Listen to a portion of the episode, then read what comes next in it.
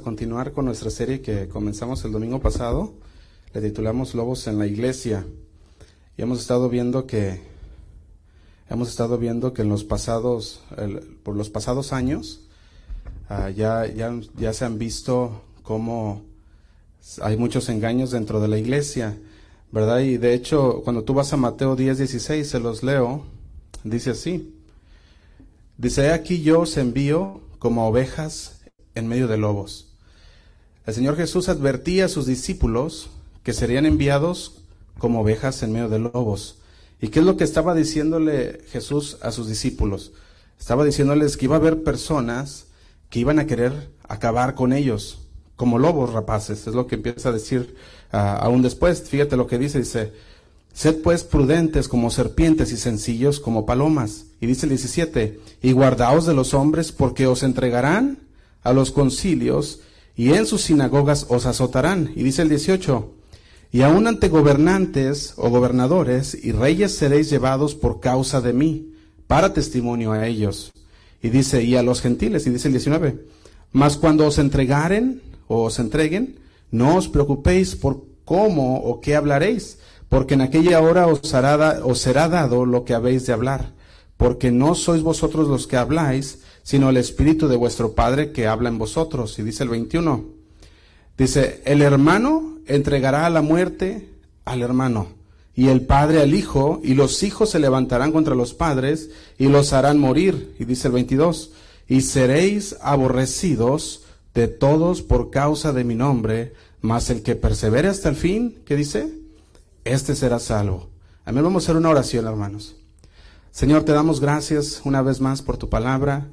Porque sabemos, Señor, que tú tienes algo para nosotros en este día, Señor. Tú quieres hablarnos a nuestro corazón, quieres darnos una advertencia, Señor, una llamada de alerta, que estemos, Señor, atentos a lo que se está enseñando, Señor, que estemos atentos a la doctrina, Padre, para que nosotros podamos ser personas que disciernen, Señor, como lo eran aquellos hombres, Señor, en Berea, aquellos que, que, cuando se les habló la palabra, Señor, checaban y estudiaban, Señor, para ver si lo que se les hablaba era cierto, Señor. Así queremos ser también nosotros, Padre. Queremos estar atentos, Señor, que lo que se habla es palabra tuya, Señor.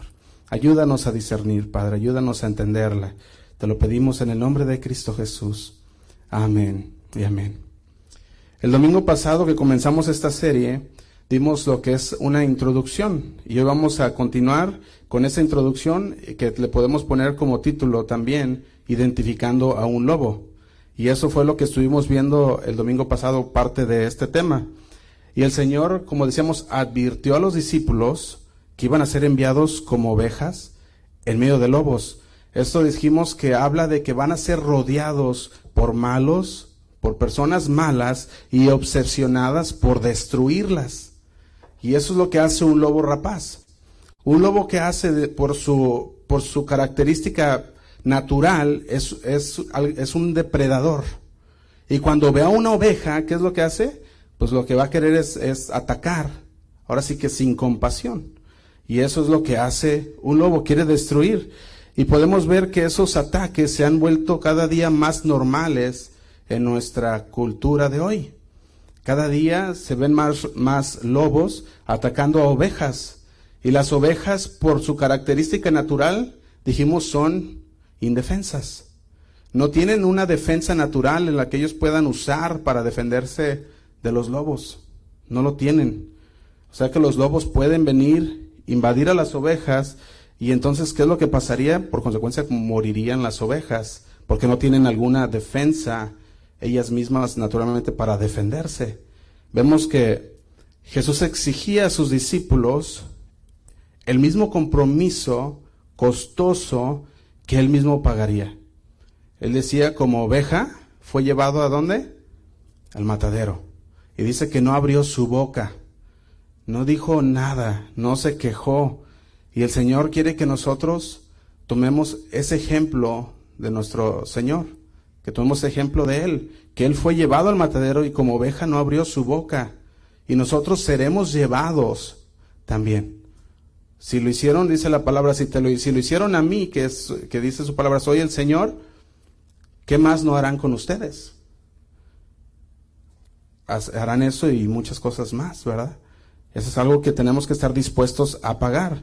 Entonces, podemos ver que aunque la oveja no tiene una defensa natural, tiene alguien que la cuida.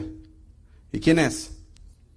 Es el pastor, ¿verdad? El pastor es el que cuida las ovejas y por excelencia Jesús es nuestro pastor.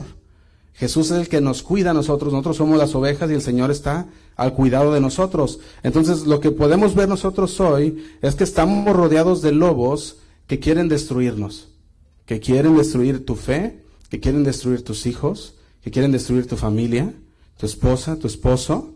Eso es lo que nos estamos enfrentando el día de hoy. Fíjense, hace, hace unos, uh, el día de ayer, de hecho, estuve viendo uno, un clip de un documental que, que acaban de salir. No sé si ustedes lo hayan visto por ahí, pero se llama en inglés What's a Woman, que es una mujer. Y en ese documental, el que está haciendo el documental está llevando por la trayectoria de preguntarle a personas estudiosas de universidades qué es una mujer. Y cuando veía este documental, ni uno de los de las personas que estaban calificadas por universidades podían definir qué es una mujer. Y estaba sentado enfrente de la mujer y le preguntaba, dime qué es una mujer. Y ella decía, es que una mujer puede ser un hombre, puede ser, puede, decía, una mujer puede ser lo que tú quieras. dice, no, eso no es lo que yo entiendo como mujer. Y, hasta ese punto, hermanos, estamos llegando, tenemos que despertar. Tenemos que ver que el gobierno, no solamente el, gobierno, pero el, el, Satanás, que es el gobierno que, el que gobierna el mundo, porque es el príncipe de este mundo, quiere destruirnos. Y estamos viviendo tú y yo en medio de lobos. Estamos viviendo en terreno enemigo. Y el día que despertemos y veamos nuestro terreno como el terreno enemigo, no te vas a levantar y vas a estar normal, cruzado de brazos sin hacer nada. Sino que te vas a levantar y vas a decir, estoy en terreno enemigo, tengo que estar alerta, tengo que estar en la ofensiva de lo que está viendo, de lo que están viendo nuestros hijos, de lo que está pasando en nuestra familia. Porque si nosotros no nos ponemos alerta, si nosotros no nos levantamos por nuestras familias, por nuestros hijos, entonces los lobos se los van a comer. Y eso es lo que tenemos que tener en mente. Yo podía ver aquí el versículo 16. He aquí yo os envío. El Señor decía, yo los envío. El Señor sabía que el terreno en el que estamos es un terreno enemigo. El Señor sabía que donde nos va a mandar va a ser en medio de lobos. Ahora, la pregunta sería, ¿estamos tratando el terreno como terreno lleno de lobos? ¿Estamos alertas? Fíjate, cuando nosotros vemos esto, podemos ver una cosa, que cuando el Señor nos manda en medio de lobos, nos manda con una misión. La misión es predicar el Evangelio, ¿sí o no? Esa es nuestra misión de todo cristiano, no nomás del pastor o de los ministros, sino que es de todos nosotros. Nuestra misión es predicar el Evangelio. Entonces, la conversión conduce a una misión y todos somos personas enviadas. Por eso cuando yo leí este versículo, versículo 16 que dice aquí, he aquí yo os envío, esto nos está hablando a nosotros. El Señor nos envía como ovejas en medio de lobos. Ahora, cada quien, dependiendo lo que el Señor, los dones que el Señor le haya dado, las capacidades que el Señor le haya dado, vamos a tener diferente tipo de obligaciones. Pero todos tenemos la misma misión, de ir y hablar la palabra de Dios. Ahora podemos ver que las advertencias que el Señor nos da son advertencias que tenemos que no tomarlas a la ligera. Son advertencias que tenemos que prestar atención. Fíjate, uno de los deberes del pastor es proteger a las ovejas. Y el domingo pasado estuvimos hablando de que una abeja nunca le va a poder ganar a un lobo. Muchos quieren, quieren enfrentarse a los lobos y dicen, no, yo voy y yo me le enfrento al lobo. Pues te voy a decir una cosa, vas a perder. Porque una, una oveja no se puede enfrentar a un lobo. Pero ¿sabes quién se puede enfrentar a un lobo? El Señor. Dice la palabra Salmos 23, 1, el Señor es mi pastor. Y el pastor es el que nos cuida de los lobos. Ahora, si nosotros nos salimos del redil, del Señor, ¿qué, está, qué, qué llega a pasar? Nos estamos alejando del cuidado del pastor. Y fíjate, y aquí es donde quería llegar, porque ahora con todo lo que estamos viendo, uh, todo lo que estamos viendo que está pasando dentro de las iglesias, se empiezan a tomar estos versículos y empiezan a, a, trastornarlos, empiezan a torcerlos. ¿Para qué? Para los pastores empezar a decir, tienen que obedecerme en todo lo que les digo. Y eso es lo que está llegando a, pasar. Están tomando un versículo y lo están, lo están, uh, ahora sí que volteando para decir, ustedes tienen que obedecer a los pastores. Y de ahí vemos que salen las sectas, que ya no obedecen al Señor, sino que están obedeciendo a todo lo que el pastor les dice. Ahora tenemos que ver una cosa también, que el Señor constituyó pastores. Efesios 4:11 dice así, dice Efesios 4:11, Él mismo constituyó a unos apóstoles, a otros profetas, a otros evangelistas, a otros pastores y maestros. ¿Y cuál era el fin? Dice el versículo 12, a fin de perfeccionar a los santos para la obra del ministerio, para la edificación del cuerpo de Cristo. Fíjate cómo nos dice, el Señor tiene cuidado de nosotros, tanto que constituyó pastores. No solo eso, sino que prometió también, por medio del profeta Jeremías, lo siguiente en Jeremías 3.15. Dice, y os daré pastores según mi corazón, que os apacienten, dice que os apacienten con ciencia. ¿Qué es la ciencia? La ciencia es el conocimiento. Eso es lo que está hablando, con conocimiento. Y dice, y con inteligencia. ¿Qué es la inteligencia? La inteligencia es el entendimiento. Estamos hablando aquí con ciencia, conocimiento de la palabra y también con entendimiento de la palabra. Fíjate, pastores que van a perseguir el corazón de Dios. Pastores no solo de título, sino de hechos que velan por ustedes. Y a estos, estos sí les dice el Señor en Hebreos 13, 17. Hebreos 13, 17 dice así, obedeced a vuestros pastores y sujetaos a ellos. Ahora, aquí está la pregunta, ¿cuántos son obedientes a sus pastores? Fíjate, déjale cuento una historia que, que me pasó a mí. Nosotros, eh, uh, yo crecí en Casa Oración Guadalajara y un día salimos como jóvenes a, un retiro de, misiones, a una ciudad, que, a, una, un pueblito que se llama Matitán. Y salimos, yo tenía unos 13 años, más o menos, ¿verdad? Y cuando salimos, uh, llegamos a la iglesia donde íbamos a, estar. Y ya cuando llegamos a la iglesia, llegó, uh, dijeron, vamos a la tienda y todos salimos, salimos a la tienda. Y de repente fuera de la tienda había un señor que estaba borracho. Bueno, había varios, pero había uno en específico que cuando estábamos hablando de la palabra a otras personas que estaban en la tienda, hacia alrededor, él decía, yo quiero, yo quiero, yo quiero saber, yo quiero conocer. Y, me acuerdo que yo volteé con el líder que, que, nos estaba, que nos llevaba, y dijo, me dijo a mí, no, Josué, no, no vayas, está, está borracho. Y le dije, no, pues, ¿por qué no? Si necesitamos hablar de la palabra todos y, y cómo que no vamos a hablarle a esta persona. Y me decía, no, no lo hagas, está borracho, vente para acá. Y yo dije, no, me quedé dije, bueno, pues ni modo, no me dejaron, ¿verdad? Y ya nos fuimos, nos fuimos para la iglesia. Pero de repente dijeron que ocupaban agua, ¿verdad? Algo así. Me acuerdo que habían dicho que ocupaban agua y me mandaron a mí. Dijeron, ve a la tienda. Y yo fui y me acordé del Señor que estaba ahí y lo vi. Y dije, voy a ir y le voy a hablar. Y le voy a decir porque no, me dijeron, me dijeron que no hiciera, pero lo voy a hacer. Y fui lo hice. Y cuando llegué con él, me sacó un cuchillo. Y me dice, dame el dinero. Yo tenía 13 años. Yo me dije, ay, ¿qué hago?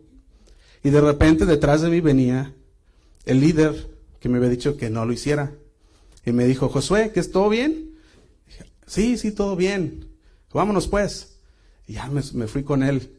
Y dije, ay, Dios mío, de la que me salvé.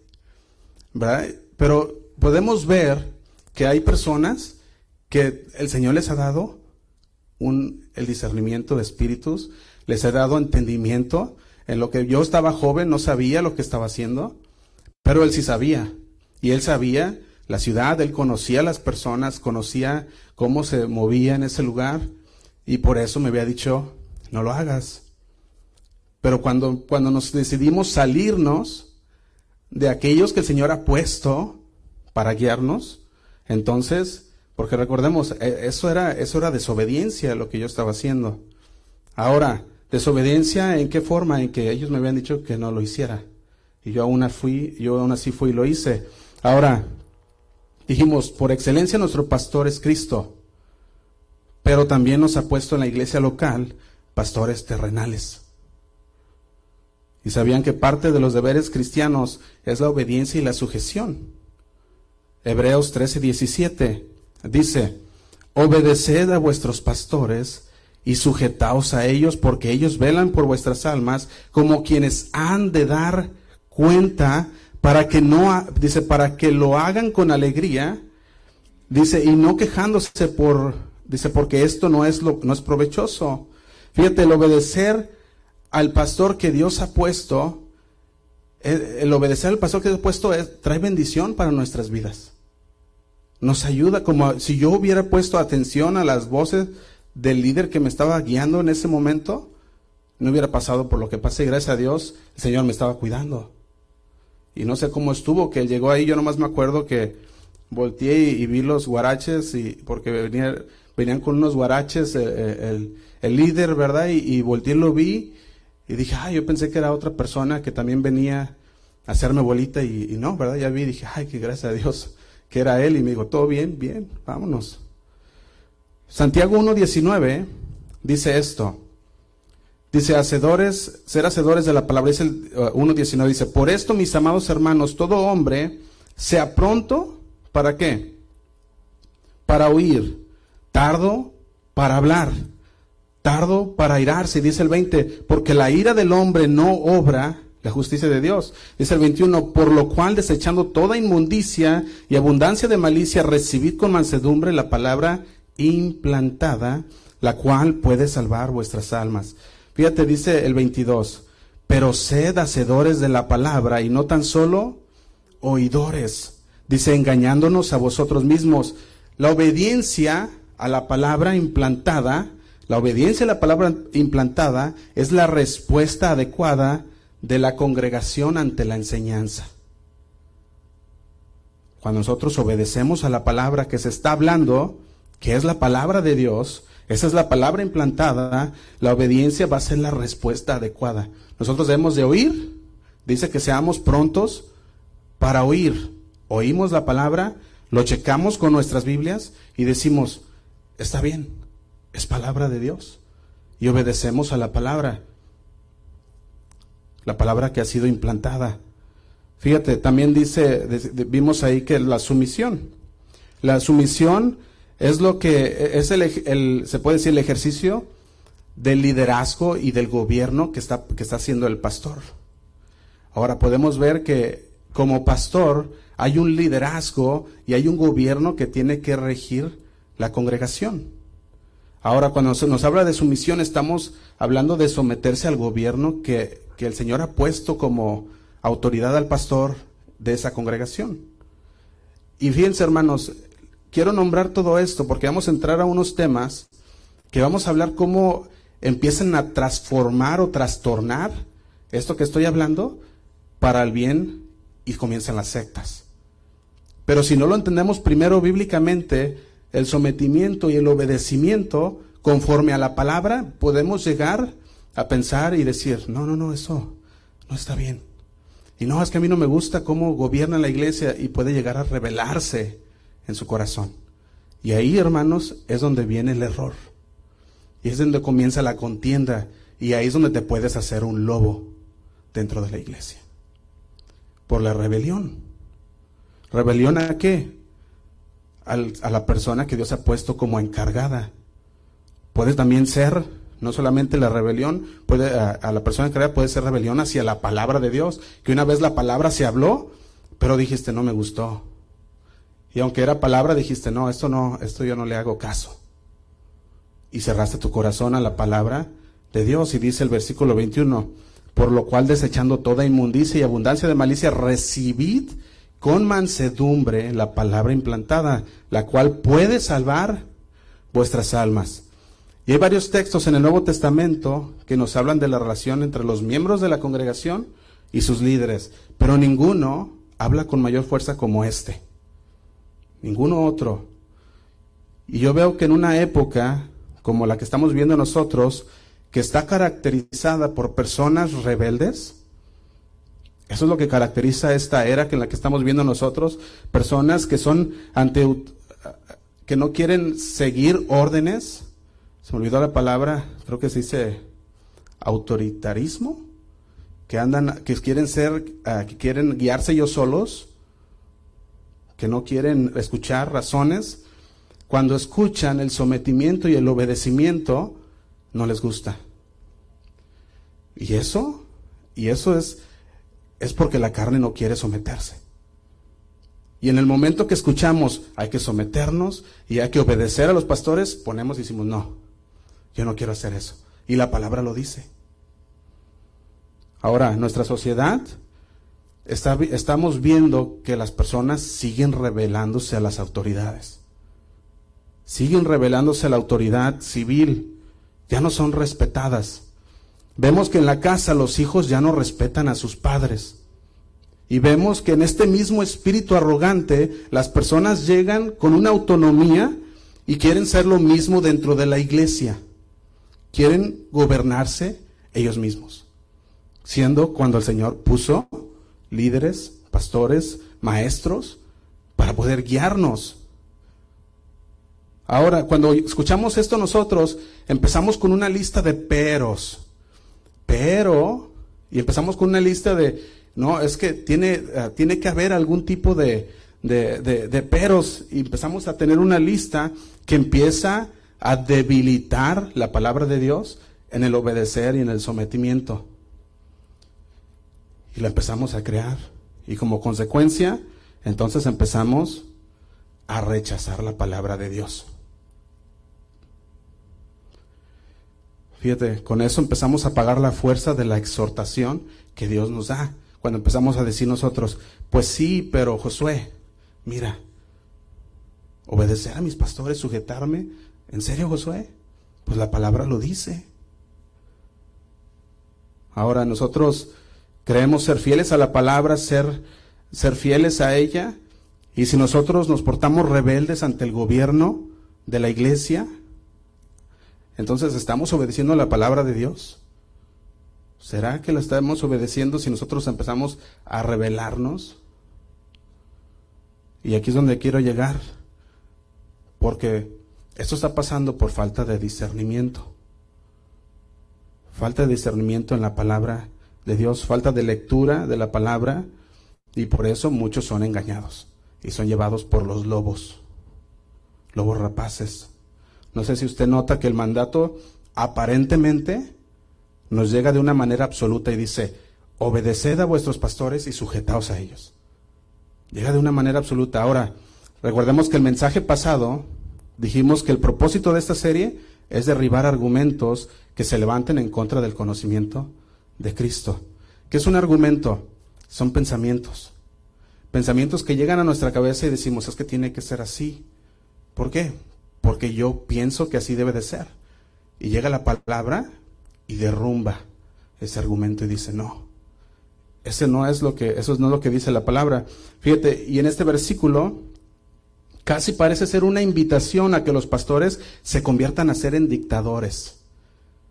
Así puede, puede sonar, que se conviertan en dictadores de una iglesia, en un cuartel o de un cuartel militar de la iglesia, pero esa no es la intención de la que está hablando el autor. Esa no es la intención de que se conviertan en dictadores. Fíjate, estos versículos son bien y muy utilizados por las sectas. Y por eso es que cuando se habla de ello, inmediatamente la gente dice, no, yo no hago eso. Ellos empiezan a usar este versículo para justificar la tiranía de los pastores sobre la vida de los miembros de la congregación.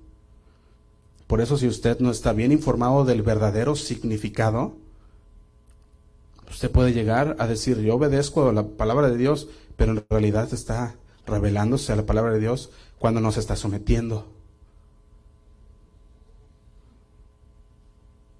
No puede haber, ahora sí que no podemos decir que somos obedientes y dejar y escoger partes y no, o sea, empezar a, a escoger partes de la Biblia y dejar otras. Toda la palabra dice que es inspirada por Dios y útil para qué? Para enseñar, para corregir, para instruir en justicia. Y eso es lo que hace la palabra de Dios. Toda la palabra, todo el conjunto de la palabra. No podemos dejar partes de ella fuera. Todo es para nuestro bien y es para, nuestro, para nuestra enseñanza. Fíjate lo que estamos viendo. Los, los miembros normalmente aceptan la palabra de Dios, pero empiezan a ponerles el pero. Obedezcan a sus pastores y sujétense a ellos, pero y empezamos a decir, no, y empezamos a poner, pero si esto, y si esto está así, no. Y empezamos a ponerle el pero. Pero también podemos ver que la palabra de Dios en su, en su totalidad nos habla que los pastores deben de ser pastores conforme al corazón de Dios. El autor de los Hebreos nos está hablando, si tú ves el contexto, está hablando de la vida de fe. Eso es de lo que está hablando, por lo cual el área de nuestro crecimiento en la fe, que debemos someternos a nuestros pastores, vendría siendo la espiritual. Estamos hablando de asuntos éticos, estamos hablando de asuntos morales, doctrinales, eh, eclesiásticos, de iglesia. Esos son en los que nosotros debemos someternos y debemos obedecer. Ahora, si no estamos bien informados de, la, de dónde, es donde debemos nosotros obedecer y sujetarnos, empiezan a hacerse, dijimos, las sectas, donde el pastor tiene que ya ahora decidir qué es lo que tú compras, qué no, a dónde vas o a dónde no vas. Y me ha tocado ver, hermanos, personas que tienen que pedirle permiso a su pastor para poder comprar algo. Y dicen, ah, es que, yo es que no puedo comprarlo, tengo que irle a pedir permiso a mi pastor. Y no, es que no puedo hacer esto, tengo que irle a pedir permiso a mi pastor. Y empiezan a, empiezan a crear del, del asunto de la obediencia y la sujeción, ya lo empiezan a poner o lo empiezan a trastornar. El otro día leí una publicación. Si usted conoce esta organización, se llama Better Business Bureau. Es una organización de, negocios. Y explicaba algo que se me hizo bien interesante. Y era acerca de los billetes falsos. Y esta, este, este, se puede decir, esta publicación decía que suele ser, suelen ser billetes reales que han sido modificados. La mayoría de los billetes falsos. Y decían, ¿para qué? Porque quieren el mismo papel del billete, pero lo que hacen es, le ponen algo, lo borran y lo vuelven a, pintar con un valor más alto y, las personas no, es muy difícil de detectarlos porque ves el billete y se ve real. Y estaban diciendo en esta publicación que muchos negocios habían sido afectados por billetes que han sido modificados. Y eso se me hace bien interesante porque así mismo pasa con los lobos pueden tener el mismo papel, pueden tener, pueden, pueden eh, ser personas que legítimamente tienen el papel, pero han modificado, que legítimamente son personas ah, que fueron puestas verdaderamente, pero que se, se trastornaron y han modificado y son falsos y son lobos. Fíjate, este artículo explicaba a los propietarios de las empresas pequeñas que deberían de comprar un sistema. Decían, deben de comprar un sistema, no sé si usted los ha visto cuando va a la tienda, es un sistema de luz, ¿cómo le llaman? Luz negra o algo así le llaman, el ultravioleta creo le llaman, ¿verdad? Y dice, y lo metes el billete y, les estaban explicando, cuando el billete lo pones bajo la luz, si se, si se ve color verde, es ah, para los billetes de tal denominación es verdadero, si se ve color rojo es, es, verdadero, si se ve de este color es verdadero. Y decían, pero tienes que pasarlo bajo la luz. Y nosotros, hermanos, tenemos que pasar al predicador la palabra que se ha dado bajo la luz. ¿Bajo la luz de qué? De la palabra de Dios. Tenemos que agarrar lo que se ha hablado y ponerlo bajo la luz y ver si lo que se nos habló es cierto. Ahora, si tan solo fuera tan fácil detectar falsos cristianos en nuestras iglesias, pues estaría todo bien, pero no lo es. No es fácil detectar un lobo en la iglesia, rara vez se puede detectar a tiempo antes de que haga algo. ¿Cómo detectamos a los lobos en nuestras iglesias? ¿Cómo detectamos a los lobos dentro de nuestra congregación? Porque es un trabajo no solamente del pastor, de todo conocedor de la palabra. Tiene el trabajo de detectar, de poder discernir. ¿Cuáles son las señales de advertencia también? ¿Cómo reconocemos si somos nosotros los lobos? El apóstol Pablo advertía de lo que sucedería, segunda de Timoteo 3:13. Segunda de Timoteo 3:13. Lo voy a leer.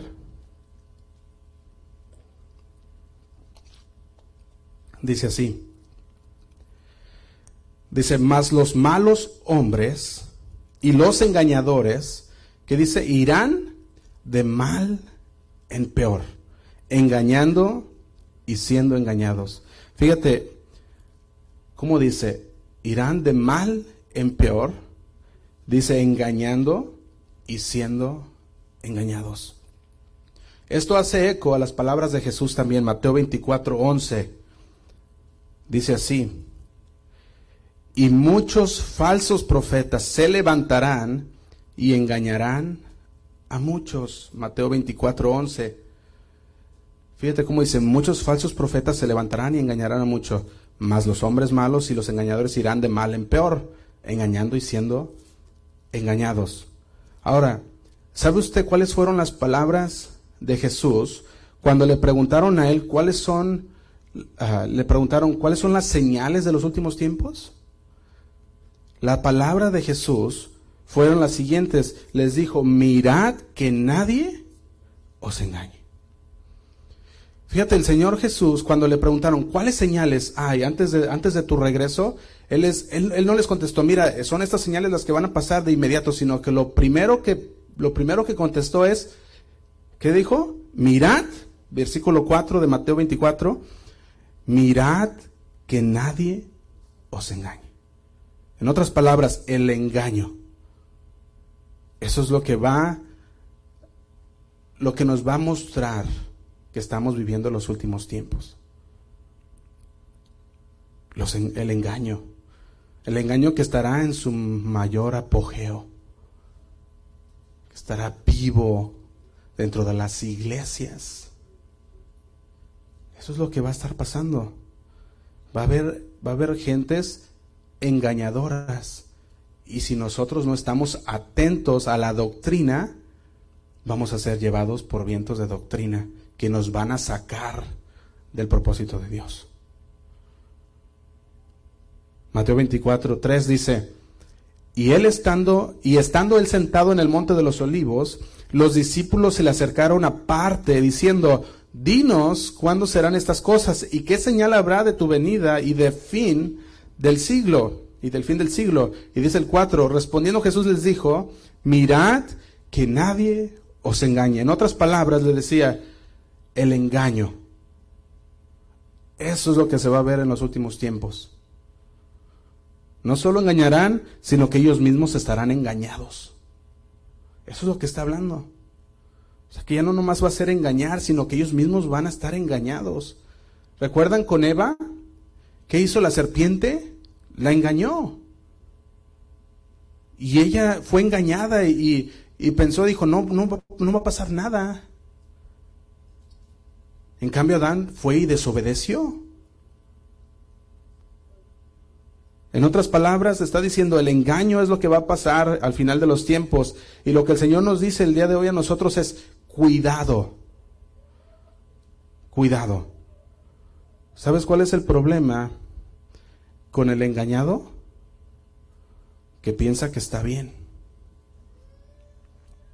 Ese es el problema. Está engañado y piensa está bien. porque está engañado. Pablo le decía a la iglesia de Corinto en 2 de Corintios 11 versículo 3 Dice así, pero temo que como la serpiente con su astucia engañó a Eva, vuestros sentidos sean de alguna manera extraviados de la sincera fidelidad a Cristo. Fíjate cómo nos dice, temo que como la serpiente con su astucia engañó a Eva, vuestros sentidos sean de alguna manera extraviados de la sincera fidelidad a Cristo. Dice el 4, porque si viene alguno predicando otro Jesús que el que os hemos predicado, y si recibís otro espíritu, que el que habéis recibido, o a otro evangelio que el que habéis aceptado, bien lo toleráis. Fíjate cómo les hablaba a los corintios, les decía, o sea, de plano, corintios, llega alguien y les habla de otro evangelio y lo aceptan. Estaban siendo engañados, estaban siendo extraviados, los estaban descarrileando. De la sincera fidelidad a Cristo. Y si la situación no cambiaba, estaban en grave peligro. El domingo pasado comenzamos a hablar de cómo detectar a un depredador espiritual, a un lobo. Y decíamos lo siguiente, operan detrás de los líderes. Juan 10, 1 al 2. También vimos que los conoceremos por sus frutos. Mateo 7:15. También vimos que critican y se oponen a la sana doctrina. Segunda de Juan 9 al 10. También vimos que tienden a provocar divisiones entre los hermanos. Romanos 16, 17. Y hoy podemos agregar otra característica y es que se revelan a la autoridad puesta por Dios. Hechos 20, 28 dice así. Por tanto, mirad por vosotros y por todo el rebaño en que el Espíritu Santo os ha puesto por obispos. Fíjate cómo dice, mirar por vosotros y por todo el rebaño en que el Espíritu Santo os ha puesto por obispos. Está hablando aquí, el, el Espíritu Santo los puso como el que está cuidando, Dice, para apacentar la iglesia del Señor, la cual ganó por su propia sangre. Dice, la iglesia es de Dios, la iglesia del Señor. Él mismo la compró con su sangre. Pero el Señor ha puesto, dice ahí, obispos. Personas que están viendo por la iglesia. Dice el 29, porque yo sé que después de mi partida entrarán en medio de vosotros lobos rapaces que no perdonarán al rebaño. Y dice el 30, y de vosotros mismos se levantarán hombres que hablen cosas perversas para arrastrar tras sí a los discípulos. Se nos advierte que los lobos entrarán en la iglesia. Y es demasiado fácil dejarlos pasar. Demasiado fácil dejarlos pasar. Es demasiado fácil ser acorralados por ellos. Es demasiado fácil no darse cuenta de que estamos rodeados hasta que estamos heridos. Y la ayuda parece estar fuera de nuestro alcance y nos damos cuenta y decimos, Ay, sacó el diente, me mordió. Fíjate, la lección de palabras de Pablo, tengan cuidado de ustedes mismos y de quién y de todo el rebaño. Tenían que tener cuidado de ellos mismos, de su doctrina, de lo que ellos, de, lo, de su teología, podemos nombrar de esta manera. Tengan cuidado de su teología, pero también de todo el rebaño. Puede ser demasiado fácil no darse cuenta cuando somos nosotros mismos los lobos. Cuando justificamos la desobediencia, la rebeldía y cuando vemos que, que hemos herido a otros creyentes. Mateo 7:15 lo dice así. Guardaos de los falsos profetas que vienen a vosotros con vestidos de ovejas, pero por dentro son lobos rapaces. ¿Sabes por qué es difícil distinguir a un lobo que está dentro de la iglesia? Porque está, dice ahí, vestido de oveja. Nos avisa que hay lobos rapaces entre las ovejas, no nomás del lado del púlpito, porque siempre tendemos a pensar, los lobos rapaces nomás están del lado del púlpito, pero sino también de aquel lado del púlpito. También están ahí. Nos avisa que hay lobos en las dos partes, tanto aquí, arriba, como tanto abajo. Nos está dando un aviso. Tenemos que nosotros entender esto, lo que decía nuestro Señor. Fíjate, una característica del lobo es que andan en manadas, en grupos, y tienen un objetivo. ¿Cuál es su objetivo? Alejar a la oveja del redil. Ese es su objetivo. Quieren alejarlo, quieren llevarlo tan, tan más afuera que se pueda para entonces atacar. Y eso es lo que hace. Mientras el lobo ve que el pastor está ahí, se guarda su distancia.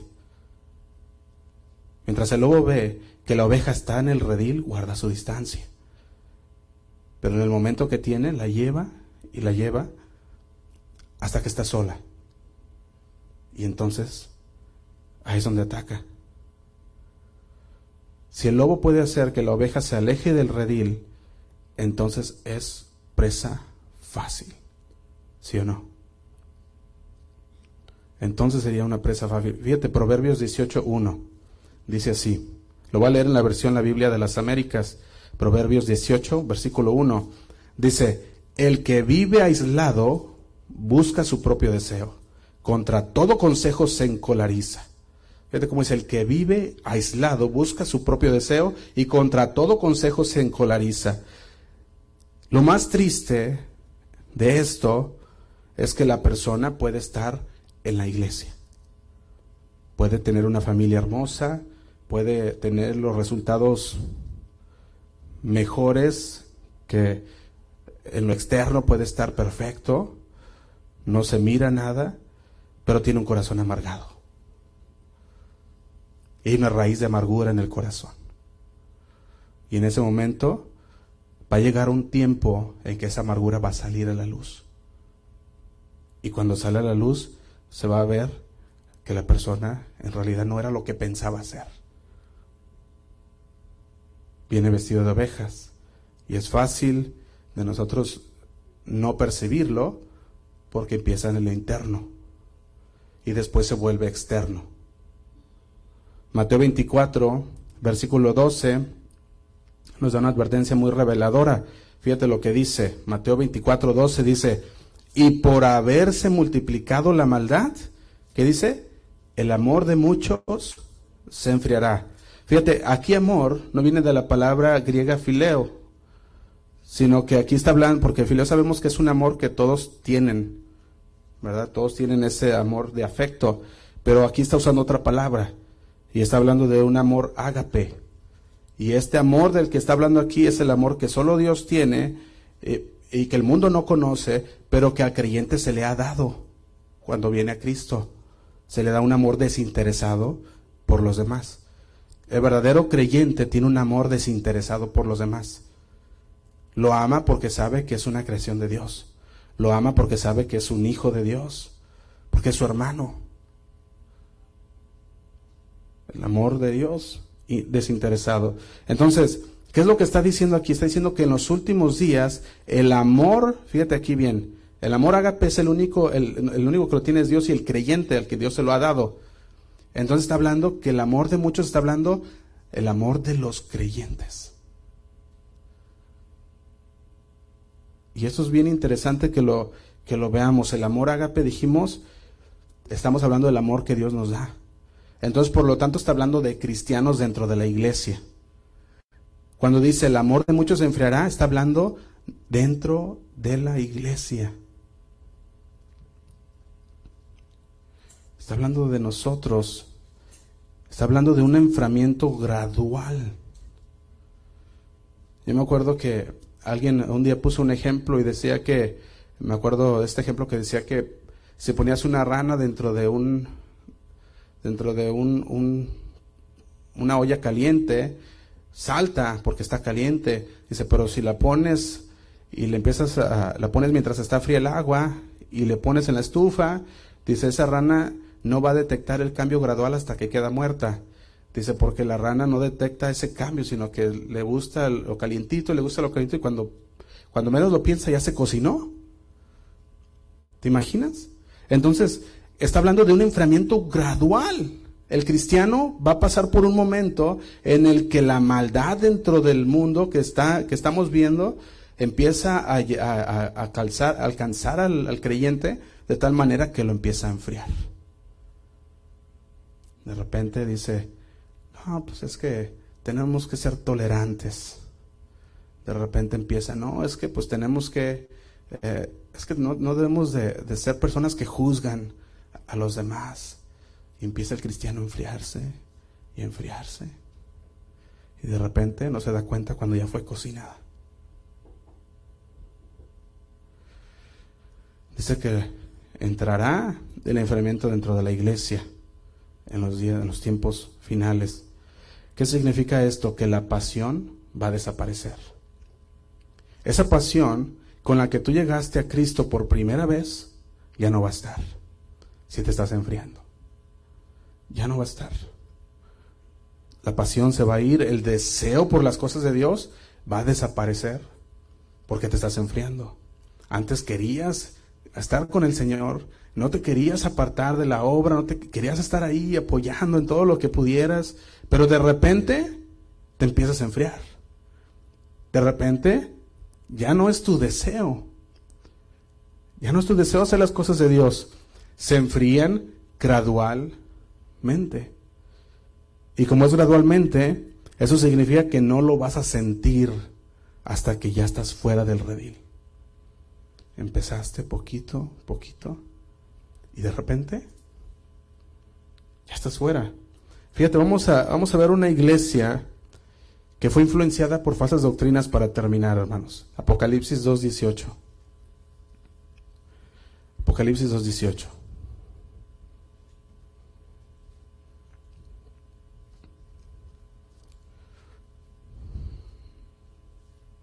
Dice así y escribe al ángel de la iglesia en Tiatira.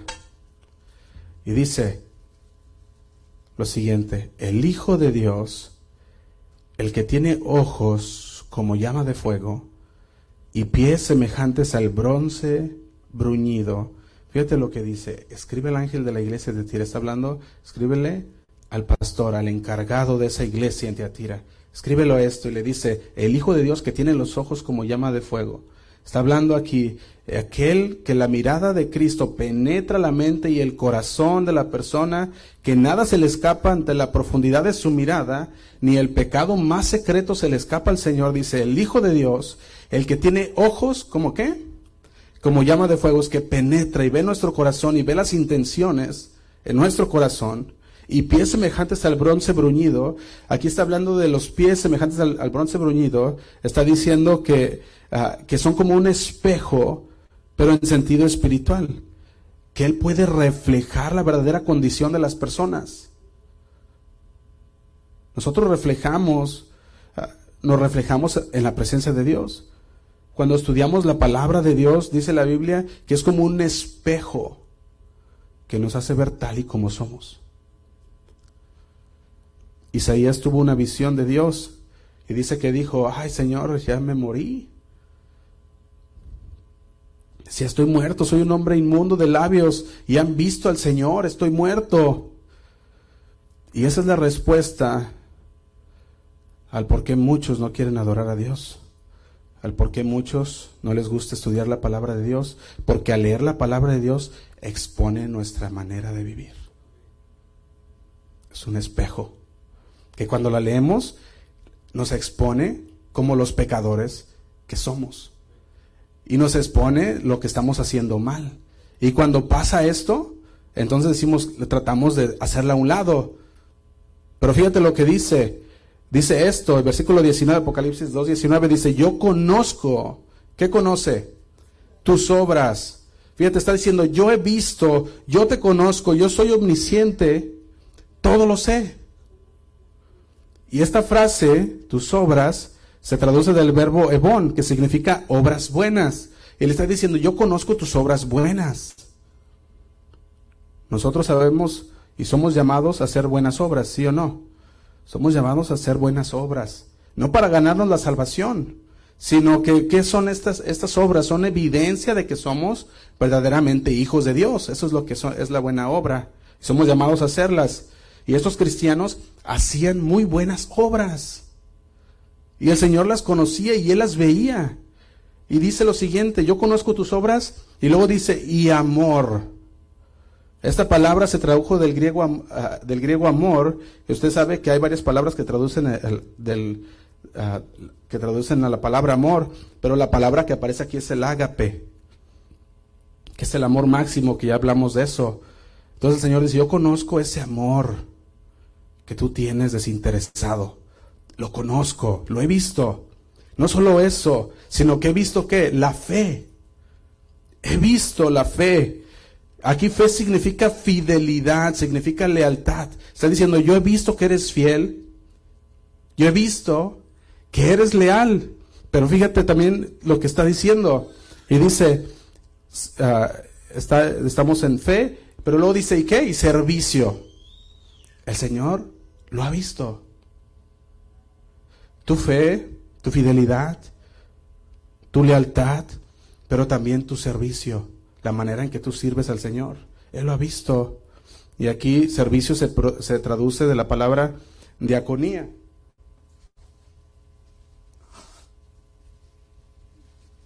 Perdón.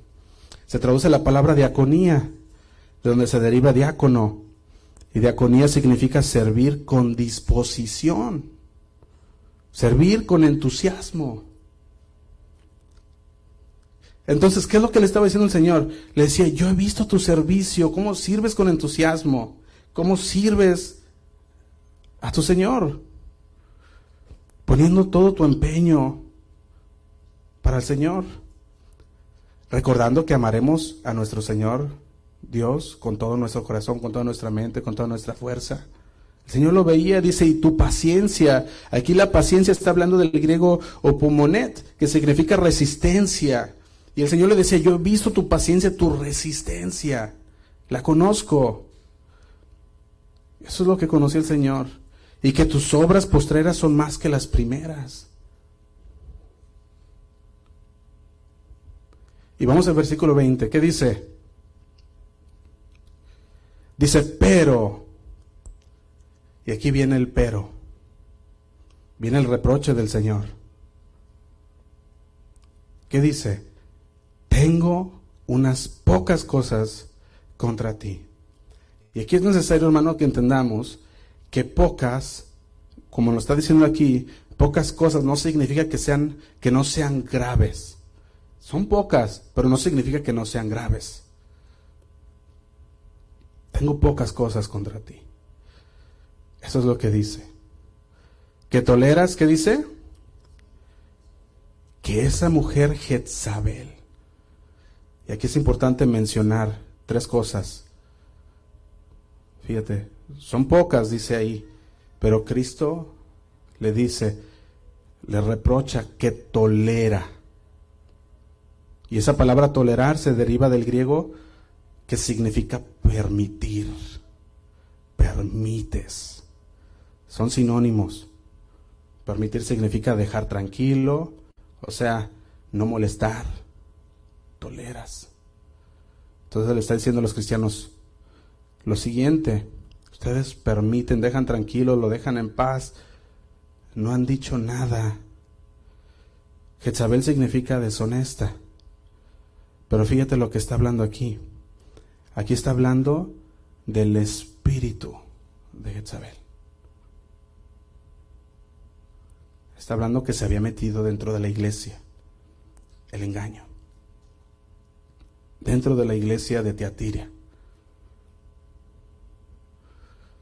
Esta mujer era una mujer perversa, lo puedes leer en, en, Primera de Reyes, desde el capítulo 16 hasta el 21.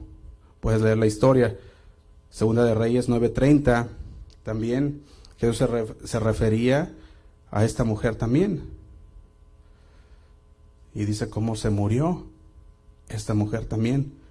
Y ahora el Señor decía, toleras el espíritu engañador dentro de tu iglesia. Permites. Eso es lo que estaba diciendo, es el versículo 20. Tengo unas pocas cosas contra ti, que toleras que esa mujer Jezabel, que se dice profetiza, enseñe que haga y seduzca. ¿Qué hacía Jezabel? Seducía y enseñaba. ¿Qué enseñaba? Dice a mis siervos a fornicar y a comer cosas sacrificadas a los ídolos. Fíjate, esto era literal, pero también espiritual. Todo esto era paganismo puro. La iglesia de hoy estamos viendo que ha sido infiltrada por el paganismo. Porque los líderes lo han permitido. ¿Cuántos han visto esto? ¿Se ve? Por eso el mensaje decía, es para el pastor de Teatira. Dice el 21.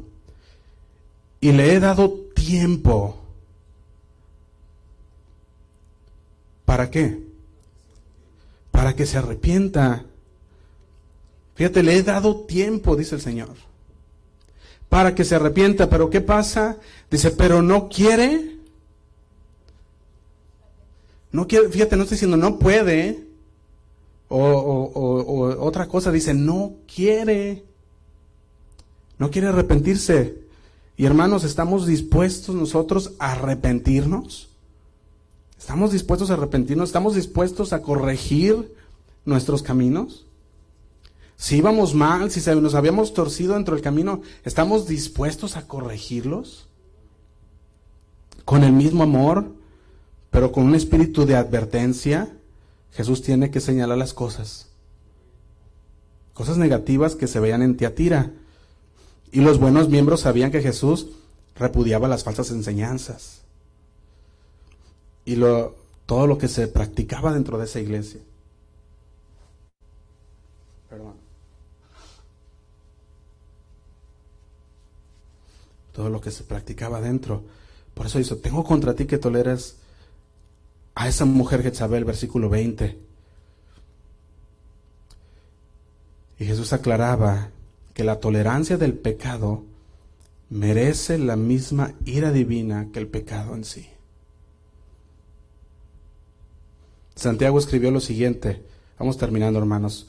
Santiago 5:19 dijo, nos dice la palabra de Dios, dice, hermanos, si alguno de entre vosotros se ha extraviado de la verdad, y alguno lo hace volver, ¿qué dice? Sepa que el que haga volver al pecador del error de su camino, salvará de, de muerte un alma y cubrirá multitud de pecados. Si alguno de entre vosotros se ha extraviado de la verdad, y que dice, y si uno de ustedes, uno de nosotros, lo hacemos volver, hemos salvado un alma. Que Dios nos ayude, hermanos, a que podamos ser esas personas. Amén. Que podamos identificar las enseñanzas claras por medio de la palabra. Y que no seamos tolerantes al pecado. Vamos a orar, hermanos. Se puede ponerse de pie donde está.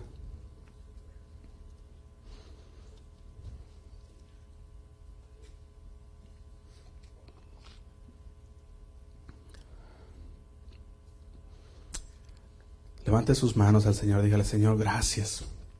Gracias, Señor, porque seguramente hay mucha gente que camina contigo, que tiene obras buenas, Señor.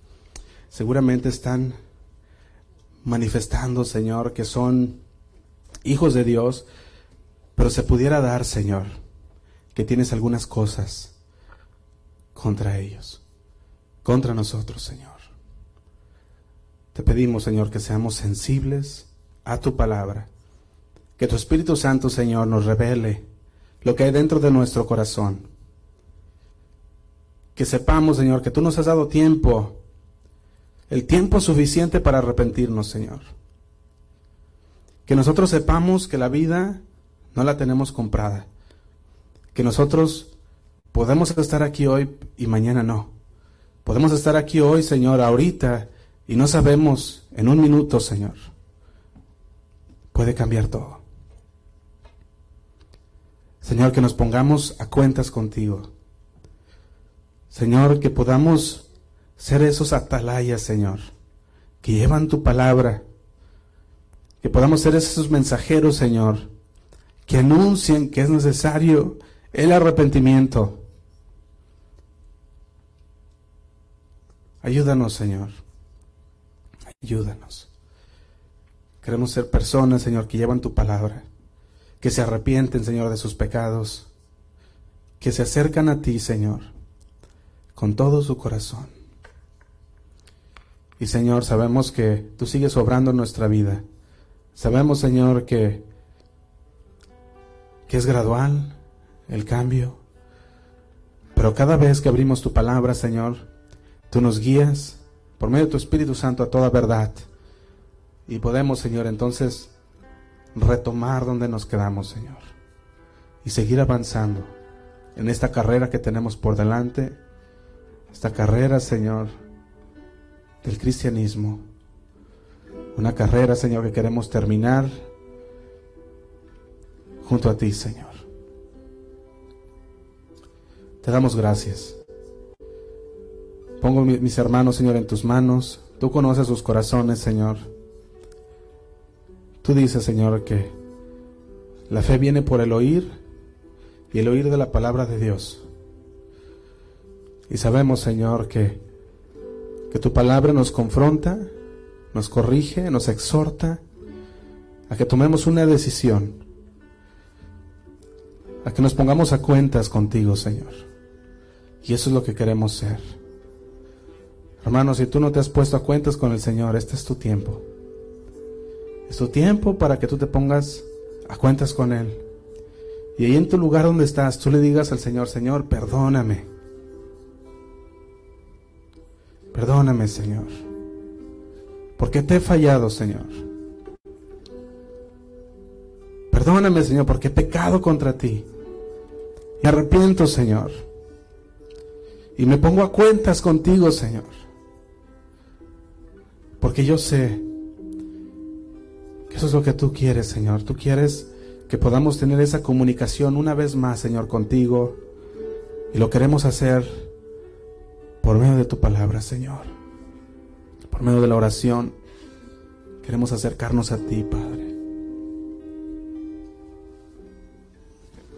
Gracias, Señor. Ayúdanos, Señor. Ayúdanos, Padre. Te pido por mis hermanos, Señor, bendícelos.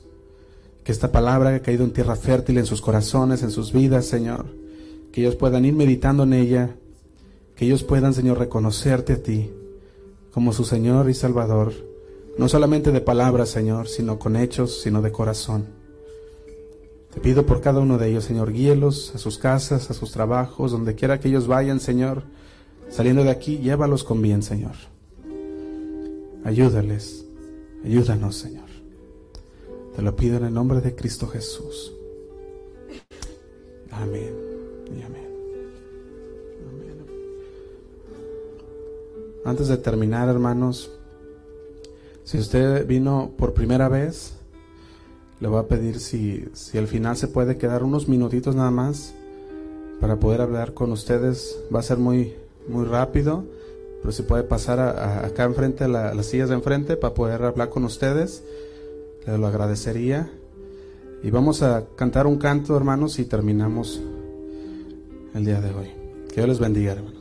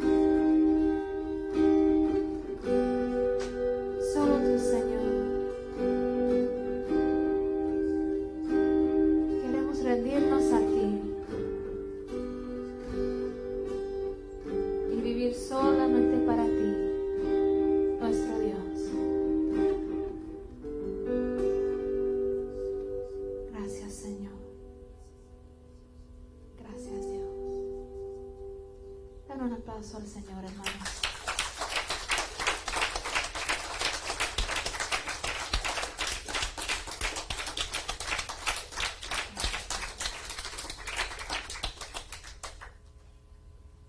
Dios les bendiga.